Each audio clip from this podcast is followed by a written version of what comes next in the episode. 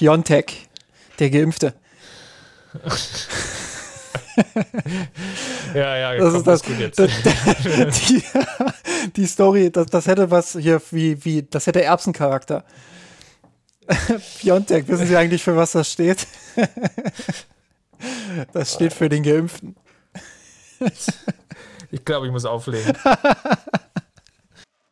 miasanrot.de Geschichten rund um den FC Bayern München.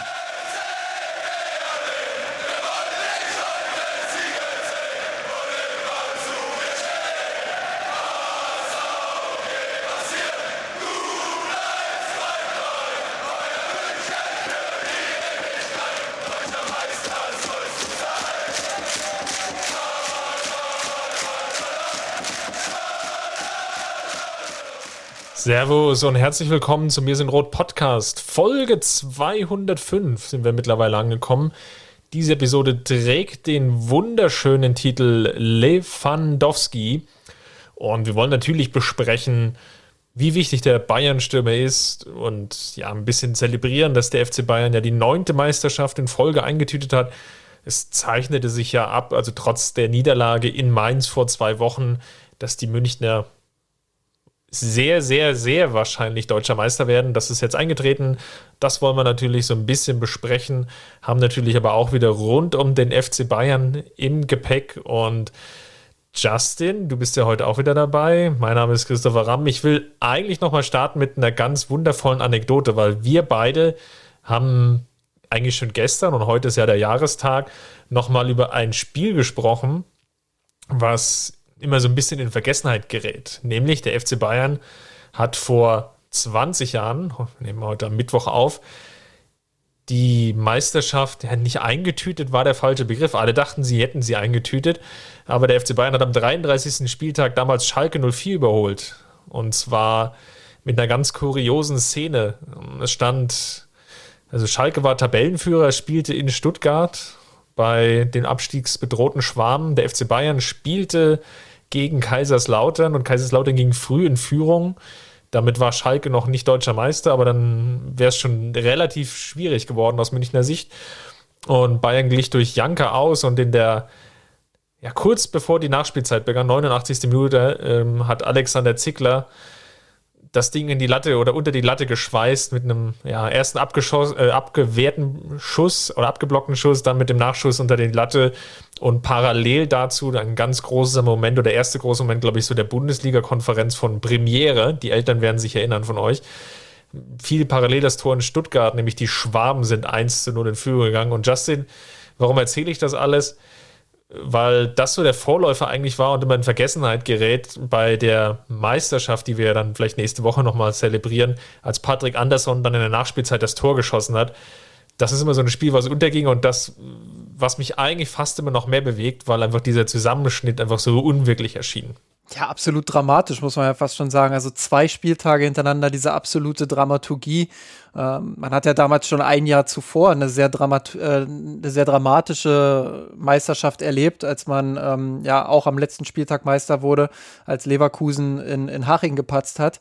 Ähm, auch das war ja schon viel Spektakel, aber das hat von der Dramaturgie her eigentlich nochmal alles überstiegen und ähm, klar, wir, wir sprechen da natürlich auch ähm, von einer Saison, wo, wo dann äh, noch ein Champions League-Finale zu spielen war.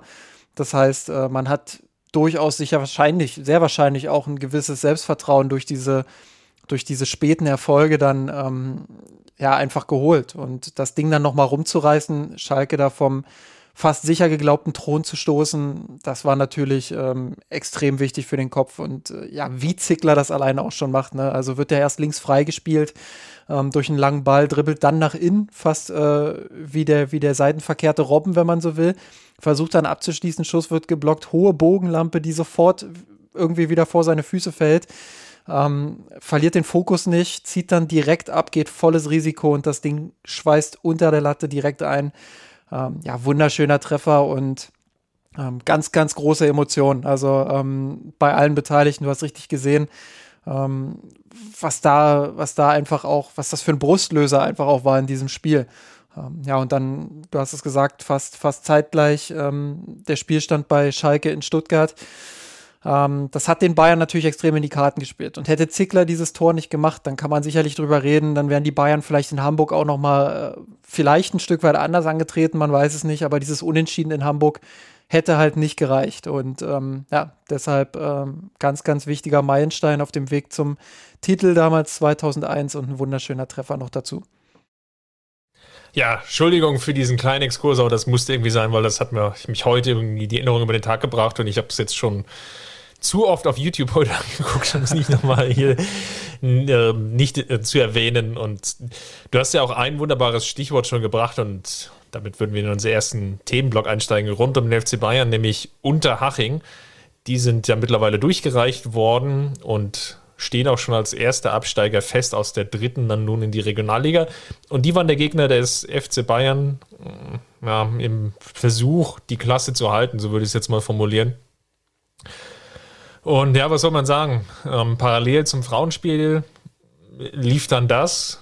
Ich habe das dann irgendwie so auf dem Second Screen geguckt und ähm, es war natürlich mal wieder harte Kost. Man merkt halt einfach, dass das komplette Selbstvertrauen fehlt.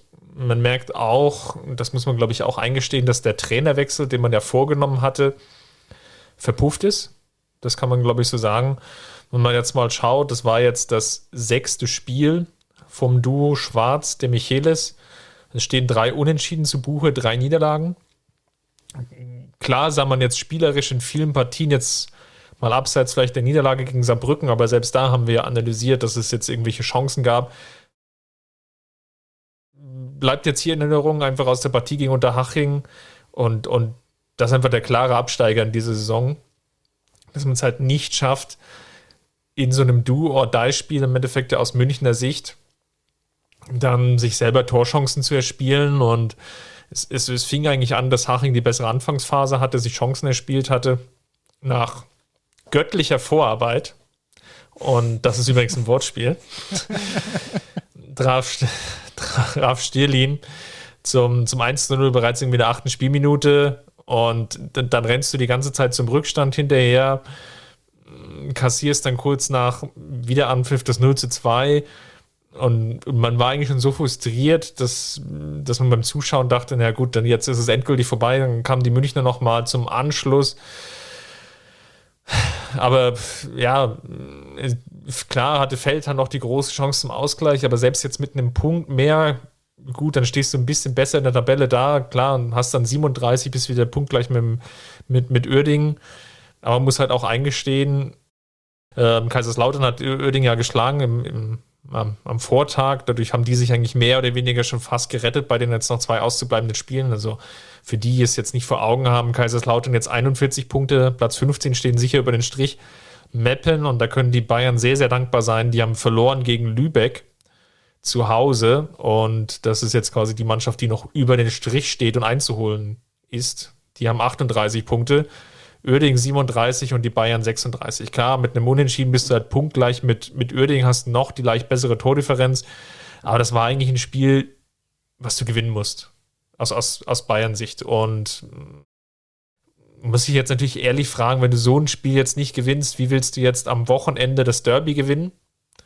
Wo es für die Blauen jetzt darum geht, vielleicht sogar noch direkt aufzusteigen oder zumindest den Relegationsplatz zu erobern und dann am letzten Spieltag halt gegen Halle. Also du brauchst ja eigentlich jetzt ja, ne, du erinnerst dich, wir hatten jetzt vor, vor zwei Wochen gesprochen, haben gesagt, eigentlich brauchst du zwölf Punkte. Dann, ja, dann spielst du halt irgendwie unentschieden, okay. Aufgrund der anderen Ergebnisse kannst du sagen, ja, mit zehn Punkten gehen wir vielleicht jetzt irgendwie, geht es vielleicht auch noch.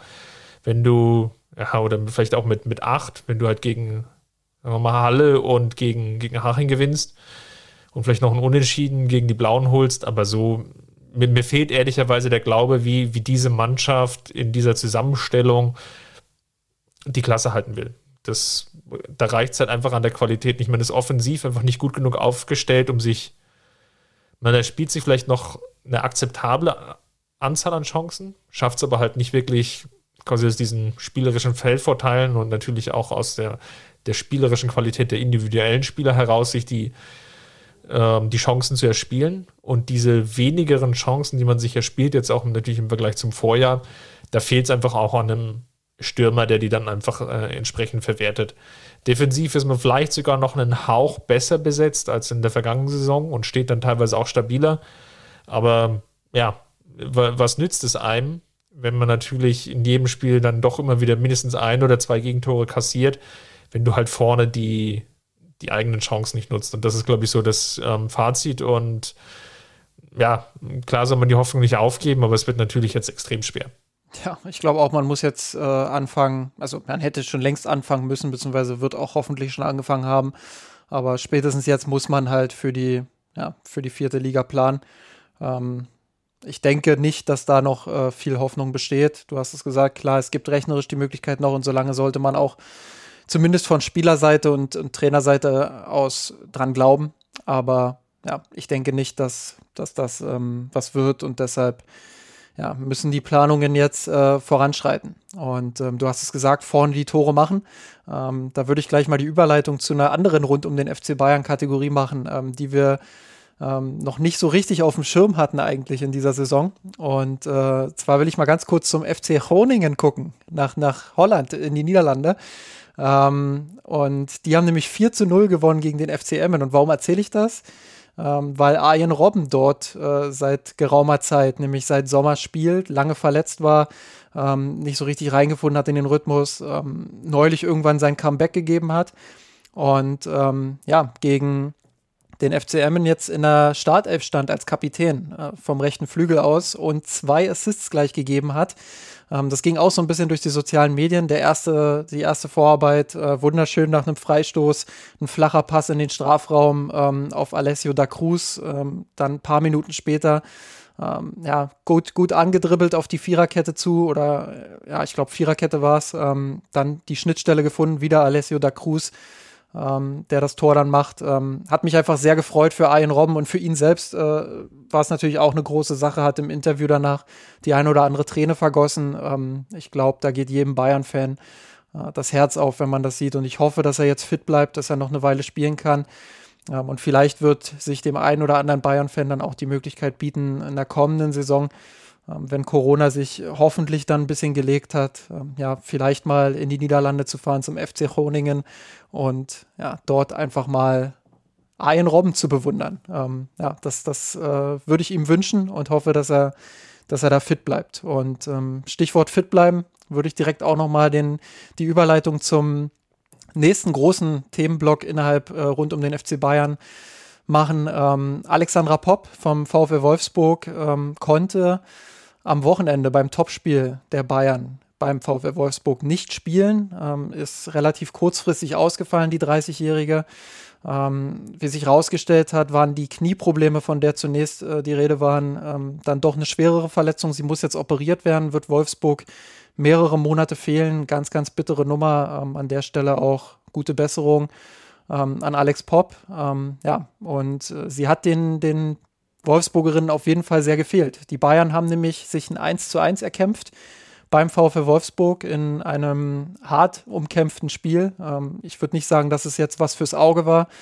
Ähnlich oder, oder anders als gegen Chelsea, ähm, wo, wo man ja doch eher den Eindruck hatte, das war ein sehr athletisches Spiel, ein sehr ansehnliches Spiel auch, beziehungsweise beide Hin- und Rückspiel waren, waren sehr ansehnlich und schnell. Hier war es doch sehr zerfahren, viele Zweikämpfe, die geführt wurden.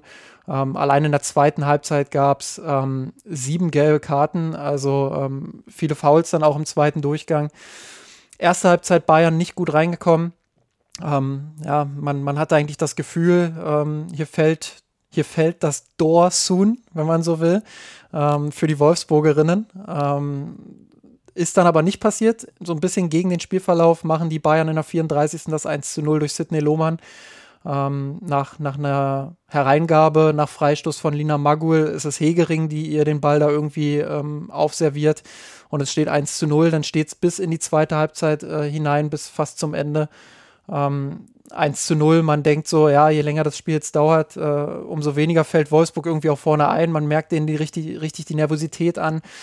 Ähm, ja, und, und ähm, im Endeffekt. Also vielleicht noch zur Erinnerung und zur, zur, Einordnung, sie mussten ja auch das Spiel gewinnen, die Wolfsburgerinnen, wenn sie jetzt am den FC Bayern vorbeiziehen wollten. Also vor, der, also vor dem Spiel Bayern 54 Punkte, Wolfsburg äh, 52 mit einem Sieg der Wölfinnen wäre Wolfsburg Tabellenführer geworden, hätte es natürlich in der eigenen Hand gehabt. Aus Münchner Sicht reichte ja das Unentschieden ähm, dann auch, oder ja, oder hätte gereicht, oder mit einem Sieg natürlich ähm, wäre das Polster natürlich nochmal angestiegen. Es sind nämlich dann auch nur noch zwei Spiele. Genau so ist es. Und ähm, ja, danke für die Einordnung. Ich glaube, das ist gar nicht so, so irrelevant für, für viele, die uns hier zuhören. Ähm, in der 78. dann sogar die Riesenchance durch äh, Linus Bernstein auf das 2 zu 0. Leider vergeben. Ich glaube, der Ball ging sogar an die Latte, wenn ich mich da richtig erinnere. Also ganz, ganz knappe Kiste.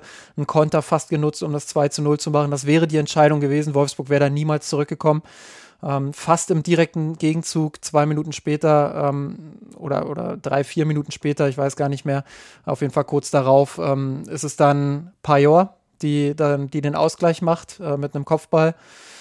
Ähm, ja, schlecht verteidigt, muss man einfach so sagen. Und dann war es eine Schlussphase, ähm, die recht offen war. Wolfsburg hat es aber nicht geschafft, dann, und das ist, glaube ich, so ein bisschen prägend auch für die zweite Halbzeit, sie haben es nicht geschafft, ähm, ja, wirklich Druck auszuüben auf die Bayern-Abwehr, die, die sich wirklich, also die Bayern haben sich voll reingeworfen, haben sich aber auch nur auf das Verteidigen äh, beschränkt dann im zweiten Durchgang. Ähm, ja, und am Ende wurden sie belohnt, haben sich das 1 zu 1 erkämpft. Ich glaube, aufgrund einer guten zweiten Halbzeit ähm, auch leistungsgerecht. Ähm, aber damit ich hier nicht ständig den, den Monolog quasi halte, ähm, will ich gerne noch eine andere Meinung mit reinholen. Ich habe ja letzte Woche ähm, mit Jasmina Schweimler gesprochen, ähm, Sportjournalistin, ähm, die regelmäßig zum Frauenfußball ähm, sich äußert und schreibt. Und ähm, ja, letzte Woche im Podcast in der Folge 204 hört er gerne noch mal rein, ähm, mit uns nicht nur über dieses Topspiel gesprochen hat, sondern auch über, über die Frauen-Bundesliga, über die Bayern gegen Chelsea und viele andere Themen. ich habe sie gebeten, uns auch noch mal eine Einschätzung zukommen zu lassen zu dem Spiel und das werden wir uns jetzt mal anhören muss ich grundsätzlich sagen, war ich super froh, dass ich mir dieses Spiel wieder vor Ort anschauen durfte. Es ist ja in der heutigen Zeit auch keine Selbstverständlichkeit. Es war von beiden Mannschaften eine starke kämpferische Leistung, vielleicht insgesamt kein fußballerischer Leckerbissen, aber trotzdem muss man sagen, man hat schon gesehen, was auf dem Spiel steht. Ähm, der VfL Wolfsburg hat für mich den energischen Start hingelegt, haben sofort hochgepresst und äh, versucht, sich im Bayerns Hälfte zu festigen. Die Bayern hingegen haben diszipliniert und auch zielstrebig verteidigt, etwas, das man vielleicht auch im ja, Pokal-Halbfinale und im Halbfinale der Champions League gegen Chelsea gerne gesehen hätte. Aber trotzdem ähm, haben sie sogar mit einer Fünferkette gegen den Ball teilweise verteidigt. Das hat mich ein bisschen überrascht, aber da hat man auch einfach gemerkt, die wollen nichts anbrennen lassen und überhaupt in gar kein Risiko laufen. Die Wolfsburgerinnen hingegen äh, mussten auch spontan den Ausfall von Alexandra Popp äh, kompensieren. Das ist auch nicht ganz ohne, wenn man Alexandra Popp kennt, dass das ähm, ja eine absolute Abräumerin im, im defensiven Mittelfeld ähm, mit die kopfstärkste Spielerin, die es wahrscheinlich gibt im Frauenfußball. Und ihre Präsenz, das hat schon gefehlt, aber der VfL war bemüht im letzten Drittel, hat oft nicht die richtigen Entscheidungen getroffen und war auch nicht konsequent genug, auch wenn sich ein paar Chancen herausgespielt wurden. Es hat da einfach, ja, das gewisse etwas gefehlt, würde ich sagen, dieses Tor zu machen. Aber man muss auch sagen, die Bayern haben absolut diszipliniert verteidigt, haben nichts anbrennen lassen. Das Tor war auch, ja, muss nicht unbedingt fallen, würde ich sagen. Also bei dem äh, Freistoß, bevor er verursacht wurde, hatte ich das Gefühl, dass Bärenstein und Dorsun sich beide gleichermaßen am Trikot ziehen. Aber ja, was soll man da machen? Lena Oberdorf hatte den Ball dann noch unscharf abgefälscht und Torfrau Almut Schuld hatte kein, keine Chance, da noch irgendwie den abzuwehren. Flutscht ihr durch die Beine unten durch und ja, da musste der VfL einer, ähm, einem Rückstand hinterher jagen fast schon. Ähm, das Tor fiel ein bisschen zu spät. Ich glaube, hätte man im ersten Durchgang noch den Ausgleich geschafft, wäre vielleicht mehr drin gewesen, aber so war das Unentschieden dann auch nicht ganz ungerecht. Ich bin ganz klar der Meinung, dass die Bayern sich das jetzt nicht mehr nehmen lassen und dass sie das auch konsequent zu Ende bringen werden und nach 2016 wieder ihre insgesamt vierte Meisterschaft feiern dürfen. Und für den VfL wird es jetzt darauf ankommen, sich doch noch wenigstens ein bisschen zu belohnen in der Saison und den DFB-Pokal gegen Eintracht Frankfurt am 30. Mai in Köln zu verteidigen. Genau, und äh, an der Stelle nochmal vielen Dank für, für deine Einschätzung, ähm, Jasmina. Ähm, viele Grüße nach Wolfsburg. Ähm, ich glaube, eine Sache, die jetzt natürlich deutlich geworden ist, auch ähm, die Bayern-Frauen haben es jetzt erst recht in der eigenen Hand. Und äh, sie spielen jetzt noch ähm, gegen Leverkusen und, und Frankfurt. Ähm, das sind sicherlich zwei unangenehme Gegnerinnen. Ähm, keine Frage. Das sind Mannschaften, die auch im, im Hinspiel jeweils bewiesen haben, dass sie den Bayern das Leben schwer machen kann. Beide Spiele hat Bayern knapp mit 1 zu 0 gewonnen. Ähm, wenn ich mich jetzt an die Spiele gegen Hoffenheim und ähm, Potsdam zuletzt erinnere, ähm, dann gab es schon auch für, für Mannschaften ähm, der unteren Klasse, in Anführungsstrichen, also der zweiten Reihe in Deutschland, gab es auch die Möglichkeiten, die Bayern äh, durchaus zu schlagen und äh, durchaus ihnen, ihnen weh zu tun. Und ähm, ja, das wären die Frankfurterinnen, äh, die, die ganz gut in Form sind, äh, sich zu Herzen nehmen. Das wird Leverkusen sich zu Herzen nehmen. Ähm, und dementsprechend glaube ich noch nicht ganz, dass das durch ist. Ähm, die Bayern haben jetzt noch zwei Spiele zu gehen. Ähm, sie müssen beide gewinnen. Ähm, klar, es kann auch gut sein, dass, ähm, dass Frankfurt den Wolfsburgerinnen äh, noch ein Bein stellt. Die, die müssen nämlich auch noch mal gegen, gegen Frankfurt ran und ich glaube dann noch mal gegen Bremen. Ähm, gut möglich, dass auch Wolfsburg da vielleicht noch mal stolpert, ähm, aber grundsätzlich ähm, ja, haben es die Bayern mit diesen beiden Spielen in der eigenen Hand jetzt endlich Meister zu werden. Ähm, das vierte Mal insgesamt. Für Gratulation ist es natürlich noch zu früh. Ähm, aber dieses 1 zu 1 war auf jeden Fall äh, wichtig, ein wichtiger Schritt. Und ähm, was auch ein wichtiger Schritt ist, ist äh, eine Verpflichtung, die auch heute bekannt gegeben wurde, am heutigen Mittwoch, äh, den 12. Mai.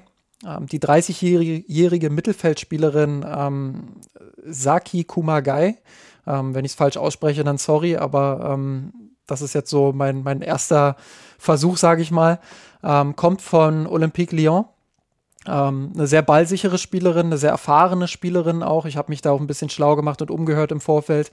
Bringt ein relativ komplettes Paket fürs Mittelfeld mit, kann aber auch Innenverteidigung spielen. Ähm, ich glaube, dass das wird der jungen Mannschaft der Bayern gut tun, dass da jemand kommt ähm, und, und sie war auch nicht unbedingt nur äh, irgendwie zweite Reihe bei Lyon, sondern, sondern hat wirklich viele Erfahrungen dort sammeln können ähm, dass da jemand kommt, die, die sehr erfahren ist, die, die einfach auch der Mannschaft ein Stück weit Halt geben kann. Weil ich glaube, das hat man auch gegen Wolfsburg gesehen.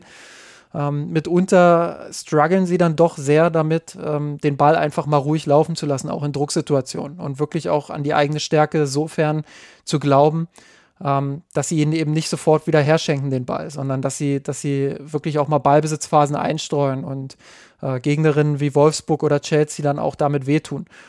Das fehlt so ein Stück weit. Ähm, Marina Hegering ist eine, ist eine Spielerin, die jetzt auch gegen Wolfsburg wieder bewiesen hat, ähm, dass sie diese Klasse und diese Erfahrung auch mitbringt. Ähm, und darüber hinaus äh, merkst du halt vielen Spielerinnen an, dass sie doch sehr jung sind. Sidney Lohmann zum Beispiel äh, spielt überragend in, in vielen Szenen gegen Wolfsburg, macht aber auch ähm, drei, vier recht einfache Fehler, die zu Ballverlusten führen. Und äh, das ist für so eine junge Spielerin natürlich völlig normal. Aber umso wichtiger ist es auch wirklich, äh, wenn man dann sich die ganz großen Ziele setzt, ähm, auch Erfahrung mit in der Mannschaft zu haben. Und da ist dieser Transfer, ähm, glaube ich, ein Schritt in die richtige Richtung. Ähm, da hat äh, Bianca Rech und alle, die noch beteiligt waren, haben da wieder ganze Arbeit geleistet. Ähm, ja, also ganz, ganz toller Transfer, glaube ich, ähm, der die Bayern da richtig nach vorne bringen wird ähm, und der einfach auch nochmal die, die taktische Variabilität ein Stück weit erhöht. Und ähm, ja, deshalb äh, großes Kompliment da an die Bayern. Ähm, nicht nur fürs 1 zu 1, sondern eben auch für diesen Transfer.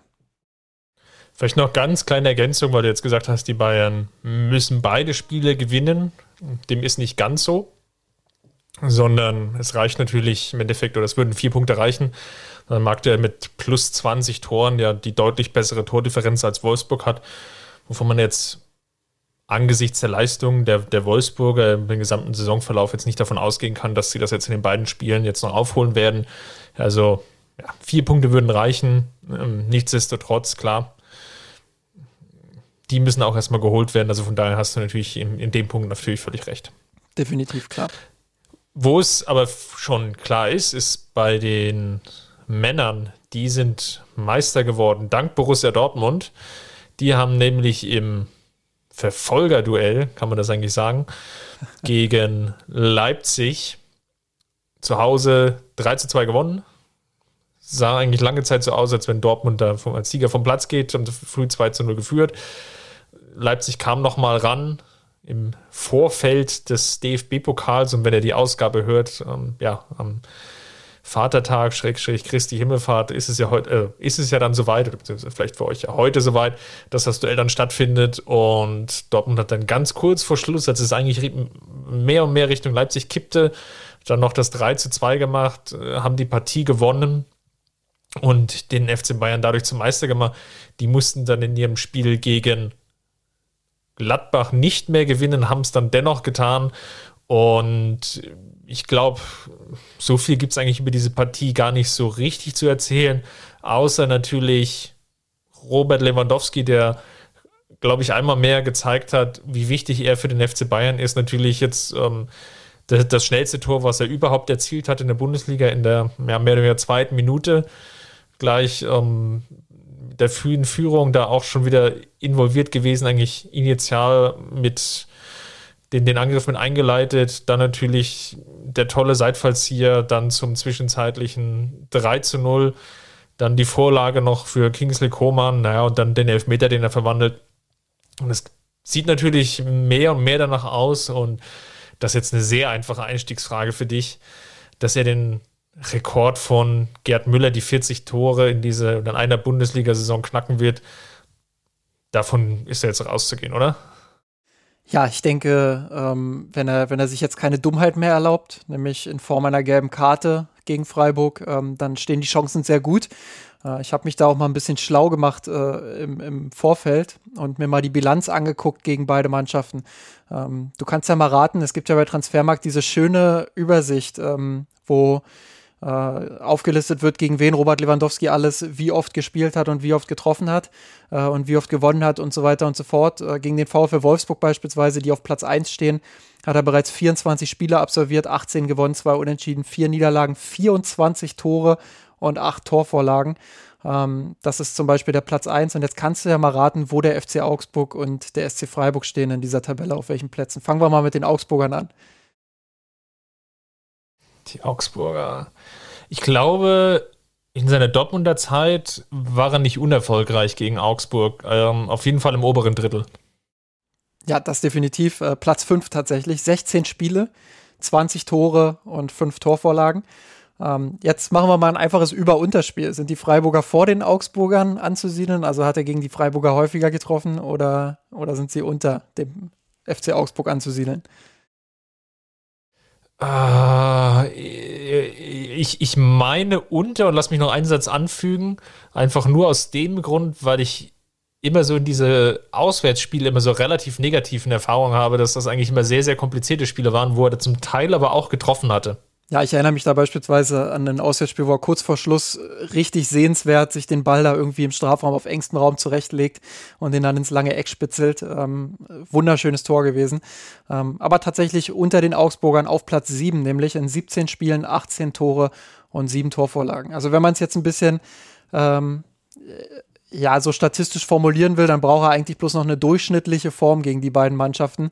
Äh, gegen Augsburg äh, trifft er häufiger als, als einmal pro 90 Minuten, beziehungsweise pro Spiel. 90 Minuten kann ich jetzt gar nicht sagen, ähm, aber pro Spiel trifft er häufiger als einmal. Ähm, und ja, gegen die Freiburger ist es genauso mit 17 Spielen und 18 Toren. Ähm, er braucht also nur eine durchschnittliche Leistung, um das, um das noch zu packen. Ähm, ich glaube, gegen die Gladbacher hat er eine sehr überdurchschnittliche Leistung gebracht. Ähm, die Gladbacher nämlich äh, sind nicht gerade sein Lieblingsgegner. In 18 Spielen, mit diesem Spiel jetzt eingerechnet, äh, sind es gerade mal acht Treffer und zwei Torvorlagen. Drei Treffer davon hat er jetzt am Wochenende gemacht, also eine überdurchschnittliche. Und eine Leistung. Torvorlage, genau, ja. Und die Torvorlage für Coman, genau. Und ähm, anhand dieser Torvorlage will ich eigentlich auch mal erklären, wie, oder zumindest mal meine Sicht darstellen, ähm, wie besonders eigentlich diese, diese ganze Leistung ist. Äh, ganz einfach schon deshalb, weil man nicht das Gefühl hatte, die Bayern haben jetzt ihr Spiel speziell auf Lewandowski ausgelegt äh, und ihm jeden Ball versucht irgendwie aufzulegen, sondern das war ja wirklich dann auch so, ähm, dass, dass Robert Lewandowski sehr mannschaftsdienlich gespielt hat, einfach auch. Und das zeichnet ihn ja äh, seit zwei, drei Jahren in etwa ganz besonders aus, dass er eben nicht dieser ähm, doch bisweilen mit egozentrischen Zügen äh, dieser Angreifer ist, der, der versucht, jedes Tor äh, selbst zu erzwingen, sondern dass er wirklich äh, ein Gefühl dafür gefunden hat, wann spiele ich den Ball zu einem Mitspieler, wann gebe ich auch mal und wann nehme ich dann zurück. Ähm, und ähm, ja, das, das war ein perfektes Beispiel einfach, weil er, weil er die Möglichkeit hat, selbst abzuziehen, dann aber ähm, Coman uneigennützig in Szene setzt ähm, und der schließt ab, macht das Tor. Ähm, ja, also ganz sensationell, wie sich Robert Lewandowski auf dem Platz verhält. Ähm, du spürst einfach, dass er diesen absoluten Willen hat, diesen Rekord zu knacken und dafür alles zu tun. Aber du spürst auch, dass er genau weiß, dass er seine Mitspieler dafür braucht. Ähm, und, und er weiß genau, wann er wirklich all in gehen muss und wann er sich selbst ein bisschen zurücknehmen muss. Ähm, und das finde ich ganz, ganz bemerkenswert in dieser Saison. Das ist ein Teil dieser Geschichte, ähm, die er in dieser Spielzeit einfach schreibt. Und ja, mit dem Hattrick hat er sich jetzt natürlich ähm, in eine bevor jetzt noch jemand sagt, äh, ja, Hattrick ist ja eigentlich äh, was anderes, aber ich sage jetzt einfach mal drei Tore Hattrick, äh, ganz grob gesagt. Ähm, mit diesem Hattrick hat er sich in eine, in eine, richtig gute Ausgangssituation gebracht, jetzt für die letzten beiden Spiele. Ähm, und wenn jetzt nicht noch sowas Dummes passiert, ich habe es vorhin angedeutet, wie, äh, keine Ahnung, Felix Zweier pfeift die Partie und gibt Robert Lewandowski äh, eine gelbe Karte äh, für einen kleinen Schubser oder so, ähm, dann könnte der Druck nochmal äh, richtig erhöht werden auf ihn. Und dann wird es spannend, ob er die 40 noch knackt. Aber ähm, wir gehen mal davon aus, dass er, dass er sich selbst im Griff hat und ja, dass er, dass er dann nicht mehr in Gefahr kommt. Ja, du hast es schon angesprochen, was, glaube ich, auch untergeht, ist gerade in der Berichterstattung, ja, es wird immer so auf diesen Torrekord natürlich abgezielt und ist ja nochmal insofern bemerkenswert, da es ja geschafft hat, ja, trotz oder sehr wahrscheinlich schaffen wird, trotz dieser vielen Spiele, die ihm ja gefehlt haben. Also, ähm, ich habe jetzt die Zahlen nicht vor Augen, sind es 27, 28 Spiele, 27, die er ja nur bestritten hat. Ja, genau, dann auch einmal eingewechselt gegen, gegen Hoffenheim, gleich am zweiten Spieltag, das sind mir auch noch irgendwie vor Augen. Teilweise auch nochmal früher ausgewechselt, äh, aus Rotationssicht, dass er das trotz allem schafft, obwohl er vergleichsweise wenig Minuten gesammelt hat. Und das ist dann, glaube ich, auch nochmal so ein Punkt, der, der jedenfalls bemerkenswert ist aus meiner Sicht. Und den zweiten Aspekt hast du auch schon angesprochen, die Anzahl an Torvorbereitungen. Er steht jetzt bei 39 Toren und 9 Torvorlagen. Also wenn es normal läuft, knackt er vielleicht sogar oder legt er so ein Double-Double auf, wie es in der Basketballsprache heißt, und, und ähm, schafft sogar noch die 10 Vorlagen, ähm, was ja ein unglaublicher Wert wäre. Ähm, weil er ist ja eigentlich jetzt der, der Abschlussspieler und das ist schon angesprochen, angesprochen. Diese extreme Mannschaftsdienlichkeit zeichnet ihn halt aus. Und äh, er ist natürlich, um das Wortspiel auch nochmal zu bemühen, die Lebensversicherung für den FC Bayern. Und äh, das macht mich halt im Retrospektiv eigentlich auch so, ja, also ich war nach dem Gladbach-Spiel so angefressen eigentlich. Also angefressen über den, den Verlauf der Saison. Ähm, ich konnte mich auch über diesen Meistertitel halt auch nur bedingt freuen, weil es einfach gegen Gladbach zu sehen war, welche Chance diese Mannschaft gehabt hätte. Ähm, Gerade auch in Bezug auf die Champions League, keine Frage, weil das ist natürlich jetzt der, der größte Wettbewerb einfach. Und ähm, klar ist die Bundesliga immer so das Brot- und Buttergeschäft und da hat sich sehr abgezeichnet, dass man da den Titel verteidigen kann und das ist auch ein Erfolg. Da werden wir sicherlich auch nochmal zu gegebener Zeit das auch nochmal würdigen, auch nochmal im europäischen Kontext, hatten wir auch schon häufiger angesprochen. Aber gerade in Bezug auf die Champions League äh, gab es halt so viele Möglichkeiten und dass er halt in diesen zwei entscheidenden Spielen gegen den Vorjahresfinalisten gefehlt hat, schmerzt halt. Und äh, man hat ja auch gesehen, klar, gegen City weiß ich nicht, ob man das jetzt geschafft hätte, da locker weiterzukommen oder ob das jetzt ein Spiel, und das ist wahrscheinlich eher der Fall, realistischerweise auf Augenhöhe gewesen wäre, aber man hätte halt die Chance gehabt, dort noch ein weiteres 50-50-Spiel zu haben. Und deswegen bleibt wahrscheinlich die Saison dann trotz des Rekordes, äh, und so geht es mir aktuell vielleicht so fast als leicht verlorene Saison in Erinnerung. Und das ist halt ähm, extrem schade. Ja gut, verlorene Saison äh, vielleicht ein bisschen zu hart, aber ich, ich weiß genau, worauf du hinaus willst. Und ähm, ich hatte auch diesen, dieses Gefühl einfach, jetzt, jetzt hat man mal gesehen wieder, wozu die Mannschaft in der Lage ist, wenn sie, wenn sie wirklich mal frisch ist auch. Ähm, ich glaube, das spielt da auch mit rein, dass sie jetzt einfach auch ähm, zwei Wochen kein Spiel hatten, ähm, sich wirklich voll auf diesen Gegner auch voll vorbereiten konnten, mental darauf vorbereiten konnten, wussten, äh, wenn wir das jetzt über die Bühne bringen, dann sind wir so oder so Meister, egal was Dortmund und Leipzig machen. Ähm, ja, und, und das war einfach schön anzusehen, wie die Mannschaft äh, da dann auch agieren kann, wie sie ähm, richtig viel Druck nach vorne machen kann, wie sie ähm, diese Spielfreude auch einfach wieder drin hat. Das hat man ja auch schon eine Weile nicht mehr gesehen. in dieser Form. Lewandowski hin oder her. Ähm, das, das war schon wirklich ansehnlich. Äh, wieder viel Steilklatsch auch, was man, was man in der Saison nicht allzu häufig gesehen hat, einfach weil es auch viel Kraft kostet, äh, viel mentale Energie auch braucht, ähm, viel Präzision braucht. Und, und ähm, ja, das hat man gegen Gladbach jetzt einfach wieder alles gesehen. Und das, da hat man gesehen, wozu die Peak Bayern äh, unter, unter Hansi Flick in der Lage sind. Und ähm, das ist sehr unterhaltsamer Fußball. Ähm, hat, mich, hat mich immer sehr begeistert.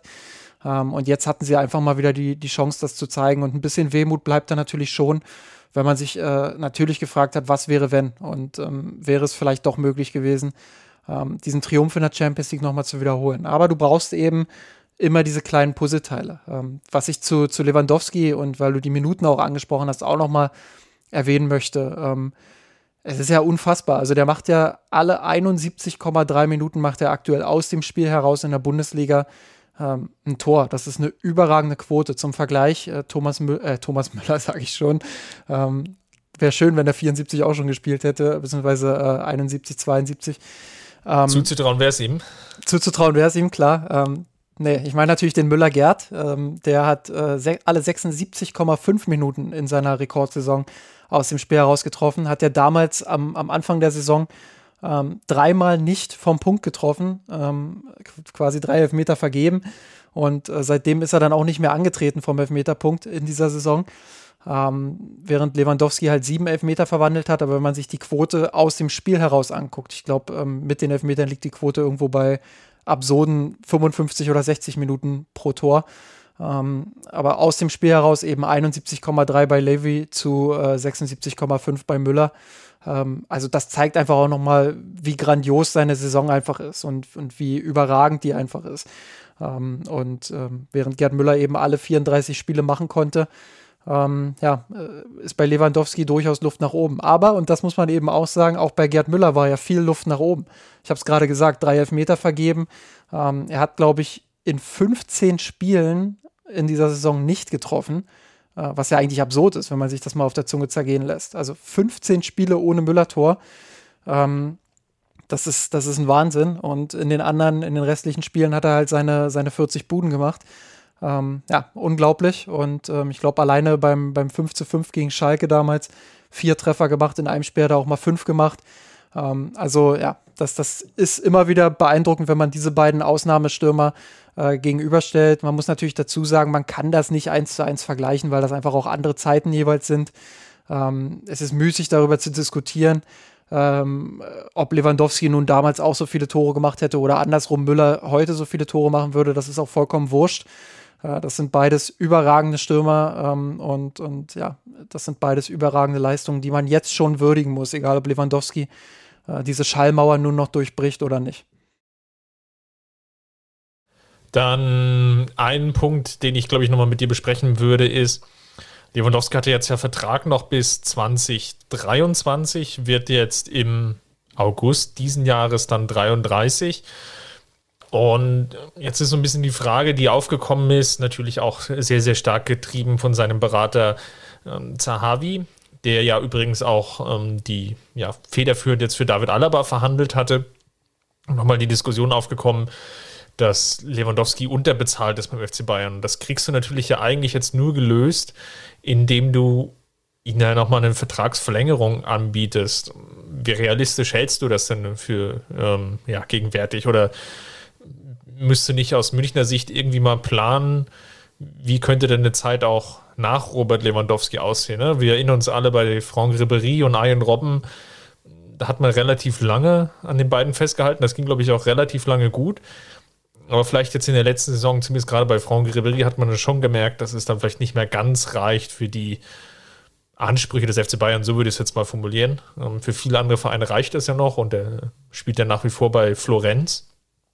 Und das gleiche Frage, oder das gleiche könnte man natürlich jetzt auch mal fragen bei, bei Robert Lewandowski. Glaubst du, dass es vom Spielertyp einer ist, der jetzt noch gut altern könnte und ja, ich sag jetzt mal, jetzt, wenn du ihn jetzt ja nochmal vielleicht für, für ein Jahr verlängerst und er spielt dann bis er knapp 35 ist oder vielleicht sogar knapp 36, wenn du noch für zwei Jahre verlängerst, hältst du das für ein realistisches Szenario aus Münchner Sicht?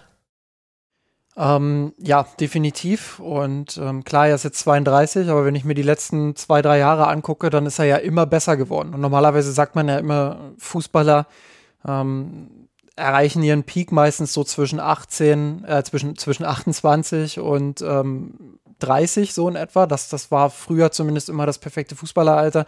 Kann man jetzt drüber diskutieren. Bei manchen setzt dieser Peak schon ein bisschen früher ein, so 26, 27, äh, weil da eben die körperliche Leistungsfähigkeit gemeinsam mit der Erfahrung, die man während seiner Karriere gesammelt hat, einfach dazu führt, dass die meisten Fußballer ähm, dort ihre beste Zeit haben. Bei Robert Lewandowski, ich glaube, da brauchen wir nicht drüber reden, ähm, ist es jetzt die 32, wo er wirklich seine, seine bisher beste Leistungsfähigkeit äh, an den Tag legt.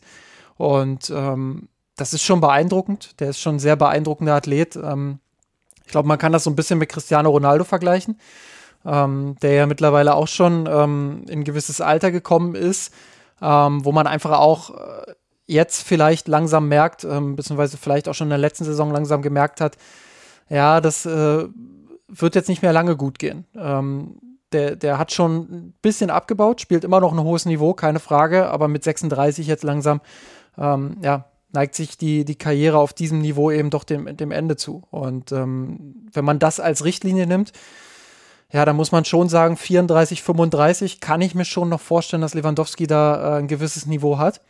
Aber spätestens dann wird es halt eng. Und spätestens dann ist es, glaube ich, auch vorbei.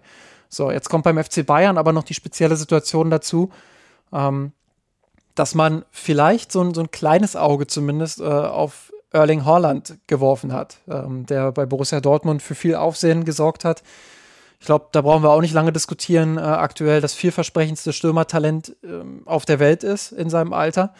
Ähm, dementsprechend wäre das jemand, wo man, wo man auf jeden Fall sagen würde, der könnte fast nahtlos da anknüpfen, ähm, wo Lewandowski aktuell ist. Ich sage bewusst fast, weil ich glaube nicht, dass er, dass er sofort auf dieses Niveau kommen könnte. Aber das wäre schon ein Übergang, wo man sagt, rein sportlich wäre das optimal. Aber ähm, jetzt kommt das große Aber. Einerseits ist noch nicht geklärt, ob er, ob er in diesem Sommer bei Borussia Dortmund bleiben wird. Äh, wenn Dortmund sich für die Champions League qualifiziert, wonach es aktuell ja doch aussieht, ähm, dann, dann kann ich mir gut vorstellen, dass er vielleicht noch ein Jahr macht bei Borussia Dortmund. Ähm, sollten sie sich nicht qualifizieren, kann ich mir genauso gut vorstellen, dass es im Sommer ähm, ja, woanders hingeht. Und dann sind die Bayern definitiv raus. Ähm, dann werden sie die Ablöse einerseits nicht zahlen können und andererseits ähm, wird die Konkurrenz einfach schlagkräftige Argumente haben. Ähm, ja, und, und dann kann man darüber diskutieren, was das Jahr darauf passiert. Und ähm, das finde ich hochspannend. Einerseits haben die Bayern jetzt natürlich alle Ruhe, weil sie ähm, wissen, nächste Saison wird Lewandowski sehr wahrscheinlich an sein Niveau noch anknüpfen können. Ähm, aber wenn man dann erste, erste Erscheinungen vielleicht sieht, dass, dass er ein bisschen abbaut oder so, dann kann ich mir schon vorstellen, dass der FC Bayern zumindest mal drüber nachdenkt, ähm, im Sommer diesen Generationenwechsel anzustreben. Und ich glaube, ähm, da gab es in der Geschichte schon den ein oder anderen Spieler, ähm, der auf dieser Position dann auch Opfer des, des Alters und ähm, ja, vielleicht auch ähm, des Transfermarktes wurde. Ähm, aber es gab eben auch lange keinen Stürmer mehr, der, der so unangefochten beim FC Bayern war wie Robert Lewandowski. Und deshalb würde ich die Wahrscheinlichkeit auf ja, vielleicht zwischen 70, 80, 90 Prozent legen, ähm, dass Robert Lewandowski noch eine, eine ganze Weile beim FC Bayern bleiben wird. Aber eins ist ganz klar, also du, du kannst mit ihm natürlich ähm, auch irgendwann in, in so ein Ronaldo-Problem rutschen, dass, dass du dann einfach merkst, okay, er ist nicht mehr dieser Spieler, der, der, den der Name vielleicht so ein bisschen vorgibt oder uns vormacht. Und ähm, je länger Lewandowski das herauszögern kann, umso besser. Aber ähm, ja, die Bayern müssen sich auf jeden Fall bemühen darum, rechtzeitig, dass sie dann jemanden finden, ähm, der Lewandowski beerben kann. Aber wenn ich mir die Geschichte des FC Bayern angucke, ähm, ich glaube, an Stürmern hat es dem Club wirklich selten gemangelt. Und das ist eine Position, ähm, wo man, glaube ich, dann Lösungen finden kann. Auch wenn wir aktuell vom besten Stürmer der Welt sprechen, ähm, wird der FC Bayern, glaube ich, da eine Lösung finden. Ähm, da sehe ich andere Positionen ähm, doch schon deutlich gefährlicher, wenn, wenn wir über die Übergänge der Zukunft sprechen.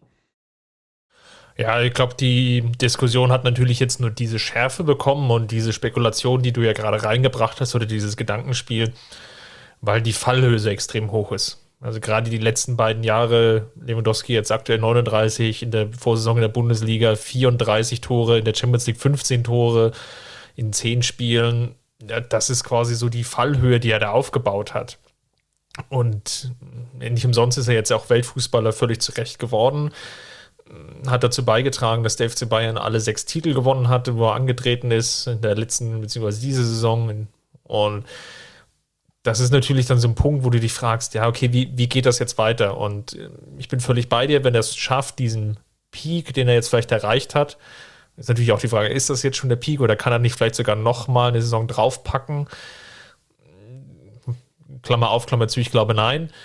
Aber wenn er diesen Peak halt noch ein, zwei Jahre halten kann, dann ist diese Debatte eigentlich relativ schnell ad acta gelegt, weil es dann eben andere Positionen gibt, wo der FC Bayern natürlich dann eher investieren muss. Und wenn man jetzt mal reinschaut, äh, ist es natürlich jetzt einfach so völlig logisch, dass es natürlich Sinn macht, mit ihm jetzt nochmal zu verlängern und wahrscheinlich einfach noch diese Gehaltserhöhung auch zu geben, die er sich jetzt ja auch äh, völlig zurecht mit seinen Toren erarbeitet hat.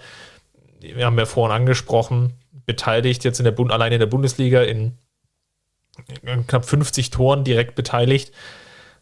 Das ist natürlich ein ganz ausschlaggebendes Argument aus finanzieller Sicht. Und er liefert jetzt, es ist jetzt das siebte Jahr beim FC Bayern, er liefert halt auch kontinuierlich ab, wenn man in die Bundesliga schaut. Vier Saisons von den sieben hat er mehr als 30 Tore erzielt, dann kann sogar fast sagen fünf. In einer Saison 29. Es gibt eigentlich nur zwei Saisons, wo er ein bisschen abgefallen ist in seiner Debütsaison. Da musste sich, glaube ich, noch finden, da waren 17 Tore und die eine Kovac-Saison mit den 22 Treffern wo er aber dann zum Beispiel im DFB-Pokal noch enorm wichtiges Tor gemacht hat. Oder im, im, im Supercup ja drei Tore machte. Also, will, was ich sagen will, ist, er liefert konstant die Leistung ab und ist, glaube ich, jetzt aus Münchner Sicht wäre es nicht nachvollziehbar, wenn man natürlich jetzt dieser Gehaltserhöhung nicht nachgibt. Gleichwohl muss man natürlich sehr aufpassen als Verein, wann man diesen Sprung macht, weil man natürlich jetzt auch gerade mit vielen anderen Leistungsträgern ja noch in Verhandlung ist. Und du hast die Corona-Situation ja schon einmal erwähnt. Aktuell ist halt noch relativ unklar, ab wann eigentlich wieder Fans ins Stadion dürfen und auch so viel Fans ins Stadion dürfen, dass es dann auch finanziell wieder lukrativ ist für den Verein und der daraus einfach auch wieder die Einnahmen generiert, die vielleicht im Vor-Corona-Niveau irgendwo da waren. Und was ich sagen will ist, man muss jetzt eben genau aufpassen, weil die Kimmich-Vertragsverlängerung steht natürlich an, die, glaube ich, enorm wichtig ist. So eine Goretzka-Vertragsverlängerung täte dem Verein sicherlich gut und bei Kingsley Coman ist man ja anscheinend ja auch in Gesprächen und da muss man natürlich aufpassen, wenn du jetzt bei Lewandowski vorprescht, dass du nicht die Erwartungshaltung, äh, vor allem natürlich bei Kimmich, jetzt nicht ins Unermessliche wechseln oder wachsen lässt. Ja, definitiv. Und äh, da muss man, da muss, muss man dann wirklich auch aufpassen, äh, dass dieses Gehaltsgefüge nicht komplett gesprengt wird. Aber Lewandowski hat ja selbst auch nochmal bekräftigt, dass er sich beim FC Bayern sehr wohl fühlt. Ähm, insofern glaube ich, werden das jetzt nicht die allerkompliziertesten ähm, Vertragsverhandlungen. Ich glaube schon, dass beide, also sowohl Beraterseite als auch Spieler selbst, ähm, schon darauf pochen, dass sie, dass sie ein angemessenes Angebot bekommen. Aber ich denke, da wird man, da wird man zu einer Lösung finden. Interessant ist ja auch nochmal von der statistischen Perspektive aus, ähm, dass, dass Robert Lewandowski ja jetzt mit diesen drei Toren gegen Gladbach auch bei 275 Bundesligatoren steht. Und äh, so viele sind es halt jetzt nicht mehr, nämlich an der Zahl 90 bis zum äh, Gerd Müller-Rekord, ähm, der ja 365 Bundesligatore erzielt hat. Und ähm, ja, wenn er den Schnitt, sagen wir mal, so in etwa 30 Tore hält, dann, dann sind es nur noch drei Spielzeiten ähm, in etwa, die er braucht, um, um diesen Rekord dann auch noch anzugreifen. Das, äh, also ich sehe das persönlich gar nicht so weit weg. Ich glaube schon, dass er, dass er die Möglichkeit hat. Ähm, das wäre natürlich auch nochmal eine große Nummer beim FC Bayern. Ähm, und grundsätzlich äh, gebe ich dir vollkommen recht, wenn er dieses Niveau einfach auch hält und, und konstant 25 bis 35 Bundesliga-Tore schießt, ja, dann äh, glaube ich nicht, dass der FC Bayern da in absehbarer Zukunft ähm, ja, einen Schritt zu einem neuen Spieler geht. Und ähm, ja, deshalb glaube ich, dass es mit, mit dem FC Bayern und Robert Lewandowski oder Rogert Lewandowski noch eine Weile weitergehen wird. Gut, ich glaube, damit ist zu Robert Lewandowski, glaube ich, wirklich alles gesagt. Ähm, ich glaube, da gibt es auch ganz, ganz wenige, nur zwei Meinungen. ja, wie, wie wichtig er ist, war jetzt auf jeden Fall wieder gegen Gladbach zu sehen, auch in der entsprechenden Form und Verfassung. Und mal schauen, ob er den Rekord jetzt am Wochenende gegen Freiburg schon angreifen kann. Übrigens, noch, noch, noch, ein weiterer Rekord steht ja, steht ja auf dem Spiel quasi. Äh, Thomas Müller und Robert Lewandowski zusammen haben ja als Duo noch die Chance, ähm, ja, Grafic und äh, Edin Dzeko abzulösen, die 2008, 2009 54 Tore geschossen haben, Grafic 28. Jeko 26. Aktuell stehen die beiden Bayern-Spieler bei 39 Toren. Lewandowski, das weiß jeder. Ähm, aber Thomas Müller auch mit elf Treffern, der nochmal ordentlich aufgestockt hat. Ähm, ja, der, der, da stehen sie jetzt beide bei 50 Toren. Das heißt, äh, treffen beide noch viermal, stellen sie auch diesen Rekord ein. Ähm, also auch das steht noch mit auf dem Spiel. Ähm, wirklich beeindruckend, was die für eine Saison spielen mal wieder. Ja, wenn du jetzt schon so weitermachst, dann bringe ich einfach nochmal einen weiteren Statistikfakt ein. Äh, wird natürlich vielleicht auch nochmal darum gehen, jetzt durch die sechs Tore ist man ja doch wieder rangekommen nah an die 100-Tore-Marke. Es fehlen noch acht. Halte ich die Saison eigentlich für unrealistisch, dass du jetzt gegen Freiburg und Augsburg noch insgesamt acht Tore machst, vor allem mit dem Auswärtsspiel in Freiburg. Aber gut, wir werden es sehen. Ähm, ja, was ich vorhin schon sagen wollte, mal schauen, ob er jetzt gegen Freiburg den Rekord schon angreifen kann. Also zumindest erstmal gleichziehen, dann fehlt ihm ja nur ein Tor oder vielleicht sogar überholen, dann wären es jetzt deren zwei. Wir werden es auf jeden Fall sehen und dann natürlich dann hier auch im, im Podcast ähm, besprechen. So, dann zum Abschluss und die letzte Kategorie in, in dieser Runde ist natürlich jetzt, wenn wir schon im Thema bleiben, der Lewandowski und der Gerd Müller der Woche. oh Gott, da werden uns aber viele Menschen äh, Nachrichten schreiben, wie können wir uns das nur wagen? Wie können wir uns nur wagen, äh, einen von den beiden auch nur als, als schlechteren zu differenzieren? Ähm, gut, ähm, ich, ich fange mal mit dem Robert Lewandowski der Woche an und das ist für mich ähm, nicht Robert Lewandowski, was ja eigentlich der offensichtliche Pick wäre. Ähm, den überlasse ich dir, sondern äh, ich nehme Marina Hegering, die, ich habe es vorhin so ein bisschen angedeutet, im Topspiel für mich eine absolute Bank war hinten in der Fünferkette. Ähm, in der Innenverteidigung überragendes Spiel gemacht hat, überhaupt eine richtig gute Saison ausspielt. Ein absoluter Top-Neuzugang auch war für die Bayern im, im Sommer. Ähm, richtig viel Erfahrung auch mitbringt, eine gewisse Abgezocktheit in den Zweikämpfen, ähm, aber auch eine extreme spielerische Klasse. Sie ist so eine Spielerin, die den Ball auch mal unter Druck halten kann, die das Tempo mal bestimmen kann, ähm, die von hinten dann auch gern mal ins Mittelfeld vorgeht mit einem kleinen Dribbling. Ähm, die erste Pressinglinie des Gegners überspielt. Ähm, das, das ist schon sehr beeindruckend, auf was für einem Niveau sie sich da bewegt. Und ähm, für mich eine der Spielerinnen der Saison. Ähm, ja, und in diesem Spiel auf jeden Fall äh, für mich die Spielerin des Spiels, ähm, weil sie einfach wieder eine überragende Partie gemacht hat gegen Wolfsburg. Ich mach's kurz. Der Robert Lewandowski der Woche ist der Robert Lewandowski. und verweise natürlich jetzt auf das Segment. Also, also was nochmal vielleicht unterstreichen muss, ist natürlich an der Stelle, wie sehr er es halt schafft, diese Mannschaft einfach auf ein höheres Niveau zu heben, weil er es einfach schafft, so mitspielend auch zu sein, dass er eben Räume für seine Mitspieler kreiert. Und das ist halt extrem wichtig in dieser Konstellation, wie die Mannschaft aktuell unterwegs ist. Und das hilft halt ungemein, wie beim 1 zu 0 zu sehen, wie er da die Räume aufreißt. Dann natürlich die individuelle Klasse, wie jetzt beim ähm, 3 zu 0 mit diesem Seitfalls hier. Klar kann man irgendwie immer noch mal meckern, auch vielleicht hätte er irgendwie noch den einen oder anderen Kopfball vielleicht noch mehr machen können, aber das ist halt schon extremes oder meckern auf extrem hohem Niveau und von daher, er ist aktuell der beste Spieler des FC Bayern und umso ärgerlicher ist es, dass es halt in der Champions League eben nicht gereicht hat, dass er da ausgefallen ist. Und ja, dann eben vielleicht im nächsten Jahr dann auf ein neues, aber für dieses Jahr ist er ja die unbestrittene Nummer eins und ja, in dieser Woche natürlich der Robert Lewandowski der Woche. Wer ist denn dann für dich der Gerd Müller der Woche? Ähm, mein Hashemian der Woche ist ähm, ich eigentlich will ich Tanguy Nianzou gar nicht nehmen, ähm, weil das war einfach so unglücklich. Der Junge hat mir so leid getan. Äh, deshalb nehme ich Manuel Neuer. Ähm, für die, die es vielleicht doch verpasst haben, Nianzou, äh, der auf den Platz kam, kurz darauf dann eine sehr unglückliche rote Karte auch nach, nach Videobeweis gesehen hat. Ähm, ohne dass man dem Jungen jetzt einen riesen Vorwurf machen will, einfach komplett unglücklich gelaufen, dieses Spiel. Ähm, ich nehme Manuel Neuer, weil er, weil er nichts zu tun hatte, nicht viel zu tun hatte, sagen wir es mal so. Ein ähm, paar Abschlüsse von Gladbach gab es ja dann doch. Aber ähm, ja, ansonsten mal wieder so ein, so ein Spiel, wo Neuer sich größtenteils selbst äh, warm machen musste. Und äh, deshalb für mich der Verlierer der Woche. Äh, der, der, jetzt, jetzt falle ich hier schon eine alte Muster, Chris. Mensch, der Hashemian der Woche. ja, in dieser Woche wird's, ist es ist wirklich schwer, da einen oder eine herauszugreifen.